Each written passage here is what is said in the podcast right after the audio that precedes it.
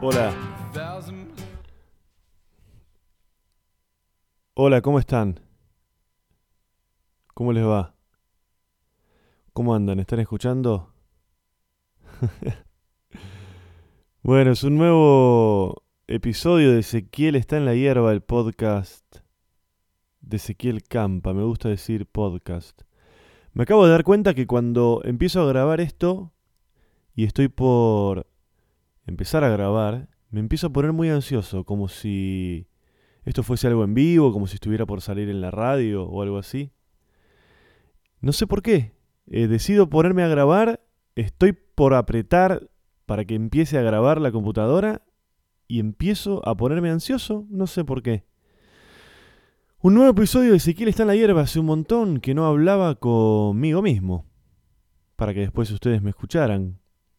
Espero que estén bien, ya no sé cuándo sale esto y cuándo no. Estuve... Uy, estuve unas semanas, unos meses, sin grabar, después grabé un episodio que es el anterior que se llama La Crisis, después estuve sin grabar de nuevo y ahora vuelvo a grabar este episodio. La verdad que no sé cuándo va a salir y cuándo sí y cuándo no. Lo que sí me doy cuenta es que una cosa que ya les dije varias veces es que no me funcionan las cosas cuando las hago por hacerlas. Me funcionan cuando me salen desde las entrañas. Me funcionan cuando tengo el deseo y cuando tengo ganas de hacerlas. Obviamente que hay cosas que hay que hacerlas porque hay que hacerlas, pero estas cosas que las hago con libertad y cuando realmente tengo ganas, me di cuenta grabando capítulos de forma obligada por la sola idea de, de la periodicidad y de tener que salir todos los lunes porque yo me había impuesto eso, me di cuenta que no funcionaban o que no me gustaban y que sí por ahí me gustaban un poco más los episodios que grabo cuando de verdad tengo ganas de hacerlo y acá andaba con ganas así que estoy grabando un nuevo episodio de Ezequiel está en la hierba el podcast. Me gusta mucho decirlo. Eh, wow, pasó de todo en estas semanas, este mes. Empecé a decir wow, antes no lo hacía, estoy diciendo mucho wow. Y bueno, me, me mudé. Tengo ganas de contarles un poco eso. Los que por ahí siguen este este qué, Esta, estas estos audios. Los que por ahí me siguen, por ahí en otros episodios escucharon mi historia interminable con los vecinos de arriba que no paran, no paraban de hacer ruido y que finalmente lo que había pasado era que la dueña del departamento en el que yo vivía, que era la abuela de los nenes que hacen ruido arriba y la madre de la señora, de la chica, que, le, no le decía a sus niños que dejaran de hacer ruido, finalmente me dijo que me fuera. Ya no me acuerdo si se los conté o no. Me dijo que me tenía que ir porque eh, no sé qué de- del contrato y que esto que lo otro, y después yo me enteré que en realidad se quería deshacer de mí porque yo me quejaba mucho de los nietos que hacen ruido. Ya se los dije esto, ahora que se lo estoy diciendo me estoy acordando que se los dije. Así que lo que sucedió fue que tuve que salir a buscar un lugar donde irme a vivir porque de alguna manera me echaron de mi casa y ahora ya estoy instalado en otro lugar y les quería contar un poco acerca de esto. Eh, me fui a vivir lejos. Vivía en Capital antes y me fui a vivir realmente lejos. Estoy viviendo en Pilar. Esto vendría a ser, eh, para los que escuchan y no saben, es algo así como, dependiendo del tránsito, se puede llegar a tardar entre 25 minutos hasta una hora en llegar a la capital. Es un lugar con mucho verde, muy tranquilo. Y eso, mucha naturaleza, mucha paz, mucha tranquilidad. Y fue toda una decisión, porque sigo viviendo solo y me vine acá a vivir solo.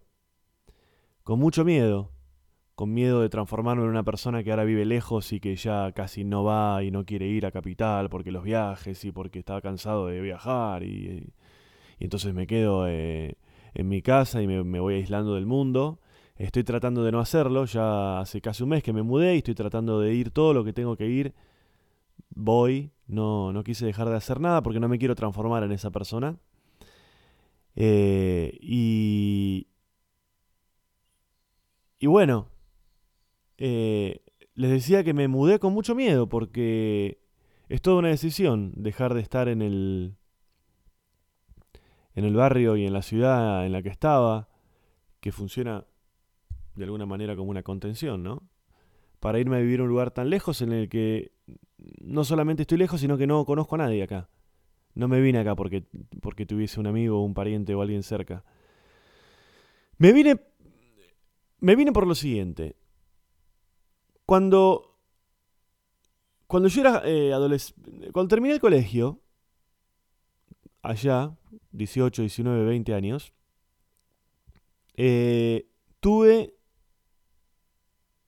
tenía ganas de irme a vivir afuera del país, a otra ciudad, a otro país, a estudiar. Y nunca lo concreté. Siempre por miedo o porque acá había cosas que me retenían o por cobardía. Nunca concreté eso. Tuve un viaje fallido en el que viví un tiempo en Los Ángeles. Me volví mucho antes de lo que... Nada, de lo que hubiera querido. Eh, Siempre me gustó a mí escuchar a la gente que, que habla de que estuvo, no sé, siete años viviendo en París, yo viví cinco en Roma, yo viví cuatro años en Nueva York, yo viví cinco años en Berlín. Siempre esas historias me encantaron y siempre me gustó mucho lo que escuché de esas historias y siempre lo quise hacer. Y siempre me quedé con las ganas, siempre. Siempre encontré excusas para quedarme acá no, ¿cómo me voy a mudar a ir allá si ahora tengo acá trabajo, si ahora acá tengo una casa, si ahora acá tengo una novia, si ahora acá tengo un perro? Y siempre me, me fui quedando. Me fui quedando y por esas mierdas de mi cabeza, tengo ahora la sensación de que ya es tarde. No me puedo ir a esta edad a probar o a ver o a, a, estudiar a otro país. Si hace años tenía cosas que me ataban acá, Ahora hay muchas más. ¿Y por qué les cuento esto?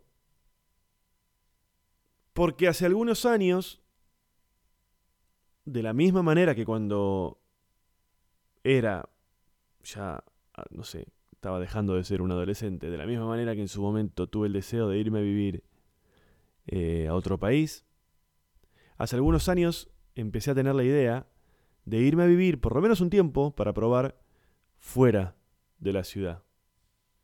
Hacía tiempo que se estaba empezando a generar en mí la misma estructura de, con la que había, eh, con la que me había, me había, manejado con esta idea de irme a vivir fuera de, de mi país.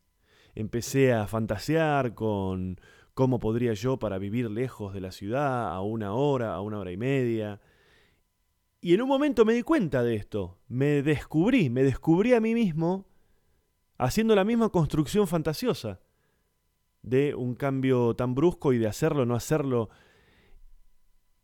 Y cuando se precipitó esto de que la propietaria de mi casa, del departamento en el que vivía, me dijo que me tenía que ir, dije, bueno, no quiero que me vuelva a pasar lo mismo, no quiero, por un lado no quiero quilombos con vecinos ruidosos y por otro lado no quiero quedarme con la espina de la misma manera que me pasó con la idea de irme a vivir afuera, no quiero quedarme con esa espina, con la idea de irme a vivir a una hora, 40 minutos, una hora y media fuera de, de mi ciudad.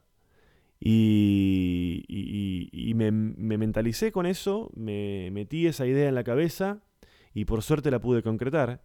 Como les dije recién, estoy viviendo acá eh, en Pilar y, si yo hago un segundo de, silencio, van a escuchar el sonido real. No estoy grabando dentro de un estudio, ni cerré las puertas, ni nada.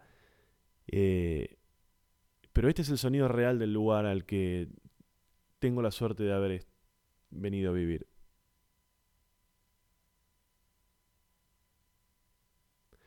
Es una de las razones por las cuales hace casi un mes que estoy acá.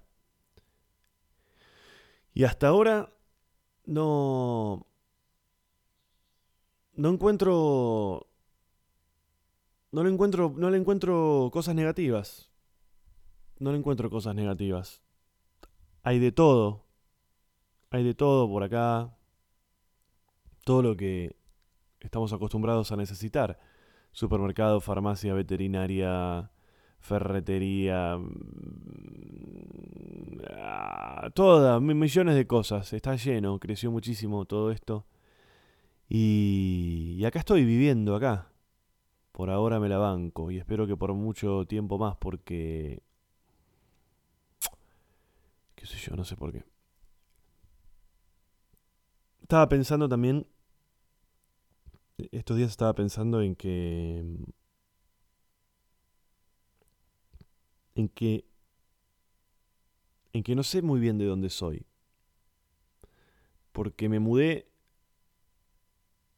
no muchas veces en comparación con otra gente, pero las veces que me mudé fueron mudanzas realmente fuertes. Nunca me mudé dentro del barrio. Siempre cambié de ciudad, siempre cambié de, de partido. Nunca me mudé a menos de media hora de donde vivía antes. Y eso hace que, a diferencia de mucha gente que claramente es de, de una zona, de un barrio, yo no sé de dónde soy. No sé de dónde soy. Y por momentos esto me preocupaba. Y por otro lado, eh, yo eh, muchas veces tengo esta sensación de que todo tiene que ver con todo. Y en estos días cuando empecé a pensar en, grabar un nuevo episodio, una persona que colaboró durante muchos de los primeros episodios de este podcast, que me mandaba cosas que yo veía y después les comentaba, sería mucho más fácil decir el nombre, pero siempre me dice que no lo diga. Me mandó en estos días un mail, eh, o sea, un, video, de una, una reflexión de un filósofo que se llama Alan Watts, eh, que pareciera como puesta a medida, ¿no? Como pareciera como la conclusión de un montón de cosas que me están pasando y con las que estoy teniendo contacto en estos, en estos tiempos. Porque esta reflexión de este filósofo tiene que ver con que él explica de manera filosófica por qué él cree que la vida no es un viaje que nos mal enseñaron que la vida es un viaje. Y él explica que el problema de pensar así es que los viajes tienen un destino, tienen un final. Uno tiene que llegar a un lugar. Y cuando uno plantea la vida así, se pierde de lo mejor de la vida, que es el viaje en sí, y no llegar al destino. Él lo que cuenta es que desde chiquitos la educación funciona así, la educación formal, académica funciona así. Te ponen en un corredor y desde la otra punta te dicen vení, vení, vení, vení, vení, vení. Entonces vos empezás a ir, a ir, a ir, a ir, a ir, a ir, a ir, y así te educás y después pasás al sistema laboral y en el laburo también empiezan a haber objetivos y empezás a, tratar de cumplir esos objetivos y porque yo a los 20 debería estar en tal lugar, a los 30 debería estar en tal otro, a los 40 debería estar en tal otro, ya debería tener tal puesto y debería ganar tanta guita y ya debería tener eh, tal viaje hecho y tal casa y tal auto y, ya debería estar casado y, todas esas cosas que hacen que la vida parezca un viaje. Y muchas veces lo que sucede es que a mucha gente lo que le pasa es que arriba llega a una instancia en la vida en la cual se da cuenta, mira hacia atrás y se da cuenta de que manejó toda su vida como si la vida fuese un viaje en el que es necesario llegar a un lugar. Y en el afán de llegar a ese lugar, se olvidan de que la vida es el viaje, es hacer el viaje, no llegar.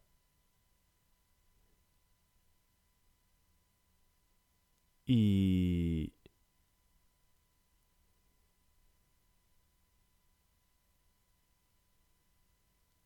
Y siento que tiene mucho que ver esta reflexión que tan mal les estoy transmitiendo de este filósofo tiene mucho que ver con lo que me está pasando a mí. Porque siento que en ese sentido mi vida está muy desestructurada. Siempre, por alguna razón, le escapé a la rutina y siempre me dio miedo eh, eh, igualarme y hacer esa, esa vida tan estructurada en la que yo ahora debería estar acá, yo ahora debería estar allá.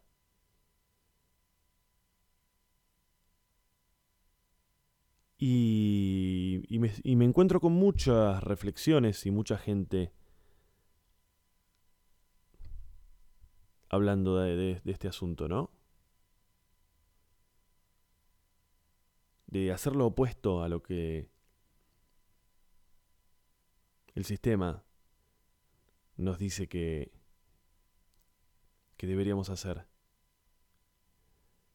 Da mucho miedo, hay que tener coraje a veces. Pero yo les juro que está mucho mejor hacer eso que hacer lo que por ahí dicen que hay que hacer. La fórmula del éxito, ¿no? Eh, les quiero contar de paso que, que, voy a estar en algunos lugares. A ver, espere que les cuente. Voy a entrar acá. Si ustedes escuchan esto, en algún momento van a tener que ver qué fecha es. Porque si no, no van a... A ver, para. Bueno, ya saben que estoy en Palermo todos los sábados. A la medianoche las entradas están en Ticketek. Hoy a la noche, estoy grabando esto el miércoles 19 de octubre, hoy a la noche voy a estar eh, probando material, material nuevo para mi show que voy a estrenar el año que viene, en un lugar que se llama Código de Barras, ahí en el Paseo del Sol en Palermo, miércoles 19 de octubre. Mañana, viernes 20 de octubre, estoy en General Roca. El 21 estoy en Neuquén y el sábado 29 estoy en La Plata y el de 29 de octubre. Y el 26 de noviembre vuelvo a Rosario. Eh, y todos los sábados estoy en Ticketek. Pero entran en ezequielcampa.com.ar y ahí van a ver todas la, las funciones. Les quería contar algo más. Y no tengo mucho más, ¿eh? No crean que, que falta mucho más. Les quería contar lo siguiente. Estuve mirando. El otro día fui a comer a un lugar. En realidad fui a comprar comida más que a comer. Y me encontré con que era un lugar de estos. Vieron que hay restaurantes en los que la comida tienen una versión de la comida hecha como de, de, de arcilla, de plástico, no sé qué, eh, y la tienen permanentemente exhibida, como si fuese una muestra. Y, y me puse a pensar, digo, ¿de dónde, ¿de dónde viene esta costumbre? ¿Y de dónde sale? ¿De dónde vienen estos productos? ¿Quién los hace? ¿Cómo los hacen? Y me di cuenta que es algo que viene me di cuenta, no, descubrí, investigando, que es algo que viene del Japón, hablando de viajes, hablando de irse a vivir a otro país, hablando de hacer cosas distintas a las que se supone que había que hacer. ¿Saben cómo se llama? Investiguen un poco si les resulta divertido. Se llaman... Ay, ¿cómo se llaman? Ay, tenía el nombre anotado por acá. A ver, pará, ¿eh?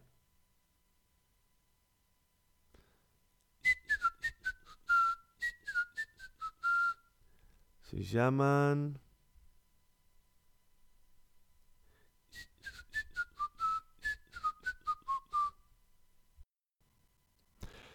Sampuru, bueno, Sampuru, ahí lo encontré. Che, un desastre lo que acabo de hacer porque ahora no se entiende nada. Les comentaba esto, fui a comer un restaurante y en ese restaurante eh, peruano, un restaurante peruano ahí en Núñez, tenían en los platos exhibidos, eh, pero vieron cuando son los platos como eh, muestras son, que, pero que no están hechos con comida, sino que están hechos artesanalmente con materiales como con arcilla, con plástico.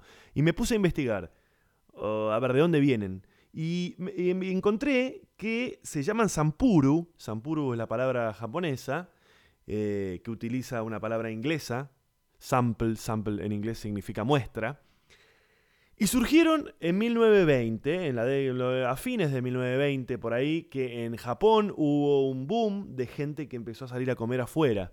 no era una costumbre que estuviese muy arraigada en Japón, y en 1920 la gente empezó a salir a comer afuera y se encontraban con el problema de que no, no, no existía la cultura del menú, del, del, menú en el que vienen y te dicen eh, la, la, carta, lo que se llama la carta en los restaurantes. Entonces, ¿qué pasó? Los, los dueños de los restaurantes empezaron a poner para que la gente pudiera tener una referencia y pudiera pedir los platos que tenían ganas de comer, empezaron a poner eh, los platos en exhibición. Pero estos platos, por estar hechos con comida real, se echaban a perder, se llenaban de moscas, cambiaban de color y al rato ya no se veían tan bien como recién preparados. Entonces un tipo, que hoy en día es el dueño de la empresa más grande de, de fabricación de estos, de estos platos eh, de, de comida así fake, un tipo que, eh, según cuenta la leyenda, estaba sin trabajo. Uy, me está sonando el teléfono. Bueno, es mi madre. La voy a atender. A ver. Hola. ¿Cómo estás? ¿Cómo te va? ¿Todo bien? Bien. Eh, ¿Te has levantado? Y sí, son las dos y media de la tarde. No, pero pensé que a lo mejor te habías acostado esta mañana. ¿Cómo andás, negro? Bien, ¿todo bien? ¿Vos? Bien, hijo, bien. Muy contenta muy feliz por el hermoso día que me hiciste pasar. Eh, la verdad que eh, creo que me lo merecía, pero también fue mucho más de lo que me merecía. Estuvo bárbaro. Bueno, me alegro. Te, yo te agradezco muchísimo, hijo. Me, me, hiciste sentir realmente que podía ser y que fue una, una, una madre especial. Escuchame una cosa, ese. Sí. Eh, cuando yo fui al baño, comprobé que el botón del baño no está bien. Bueno. Pierde agua. Me voy a fijar. Es una buena forma de prevenir la casa. Pero ¿cómo voy a cortar la luz? Yo me voy dos días, no me voy un mes. ¿Cómo voy a cortar claro, la luz? ¿cuándo, vol ¿cuándo, ¿Cuándo volvés? El sábado. Ah, qué poquito. No, yo creía que te ibas una semana. No, no, no. ¿Cómo voy a cortar la luz? Tengo toda la heladera llena de cosas. Yo no, no, no. Ah, bueno, bárbaro, hijo. Bueno, eh, tomate tus precauciones, hijo, cuídate, ¿sí? Bueno, dale. Bueno, escúchame. Eh, ayer hubo una mesa redonda de periodistas excelente, con periodistas de primer nivel, en el que estaba Barrio Nuevo. ¿Te acuerdas de Barrio Nuevo, el, el político, el, el, el, tipo que está con el gremio? Sí.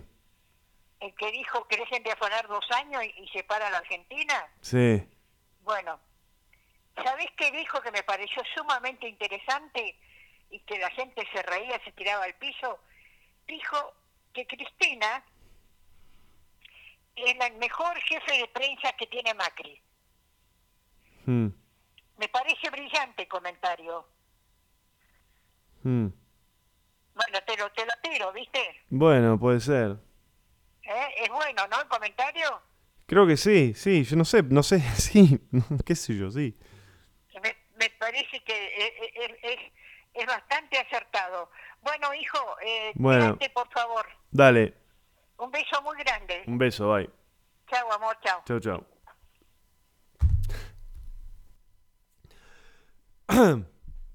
bueno, eh, mi vieja.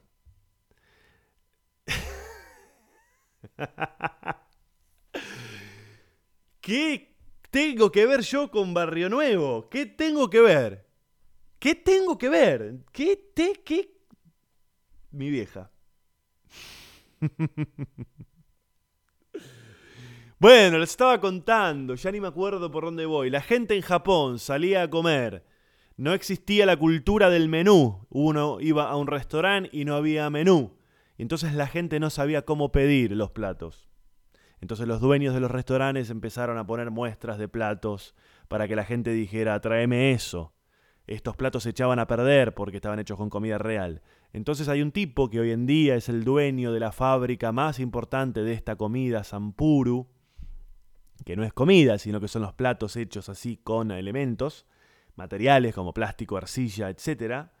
El tipo este cuenta la leyenda, el tipo existe de verdad, la leyenda cuenta que el tipo estaba sin trabajo y no tenía ni plata para pagar la luz. No tenía ni dinero para pagar la luz. Entonces iluminaba su casa para que su mujer enferma pudiera ver con velas.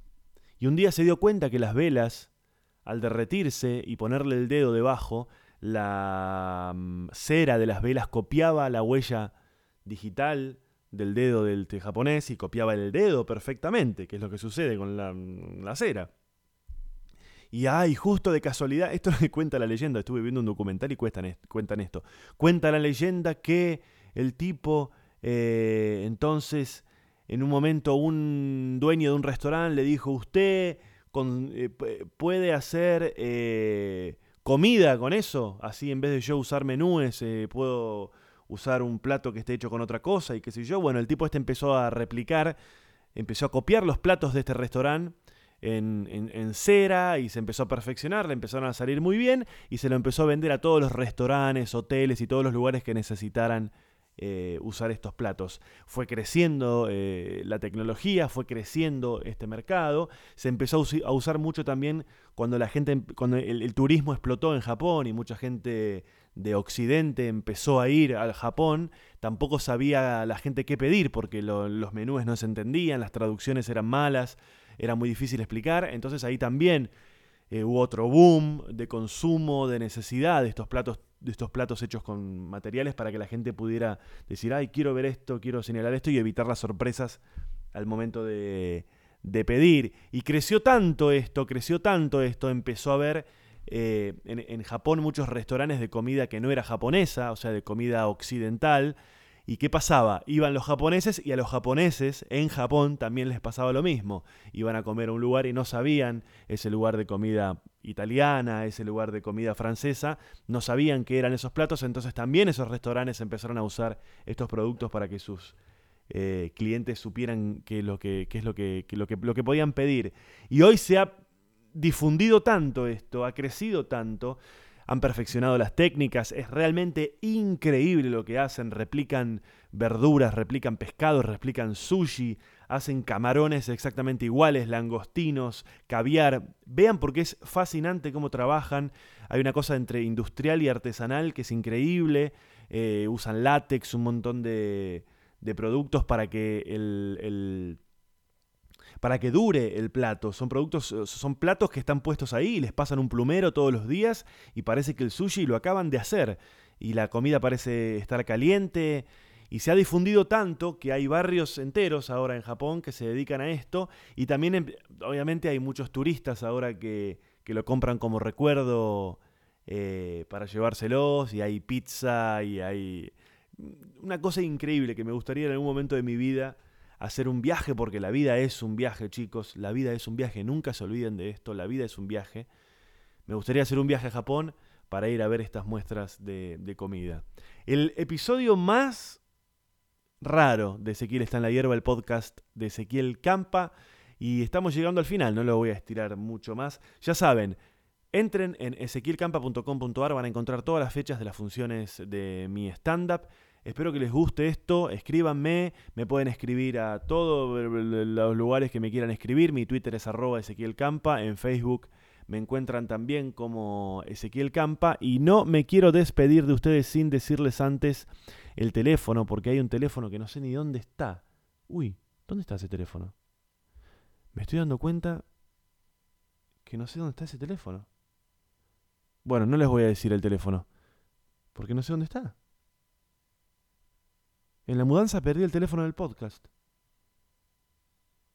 Me quedo en silencio entonces.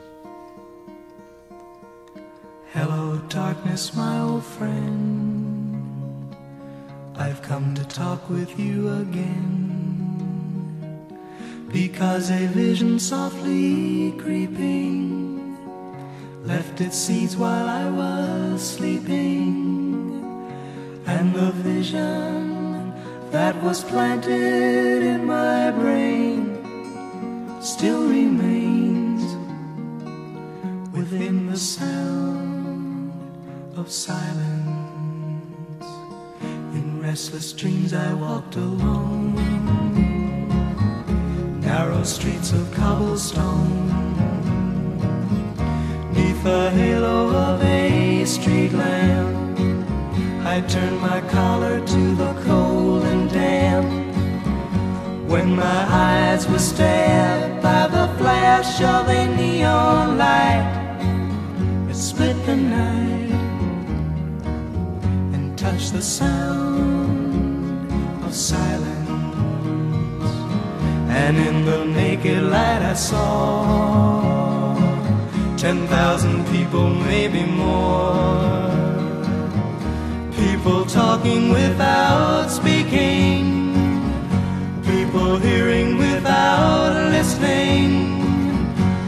people writing songs that voices never share. No one dared disturb the sound of silence. Fool said I, you do not know. Silence like a cancer grows. Hear my words that I might teach you. Take my arms that I might reach you. But my words, like silent raindrops, fell and echoed in the wells of silence. And the people bowed and prayed to the neon god they made. Sign flashed out its warning in the words that it was forming. And the sign said the words of the prophets are written on the subway walls,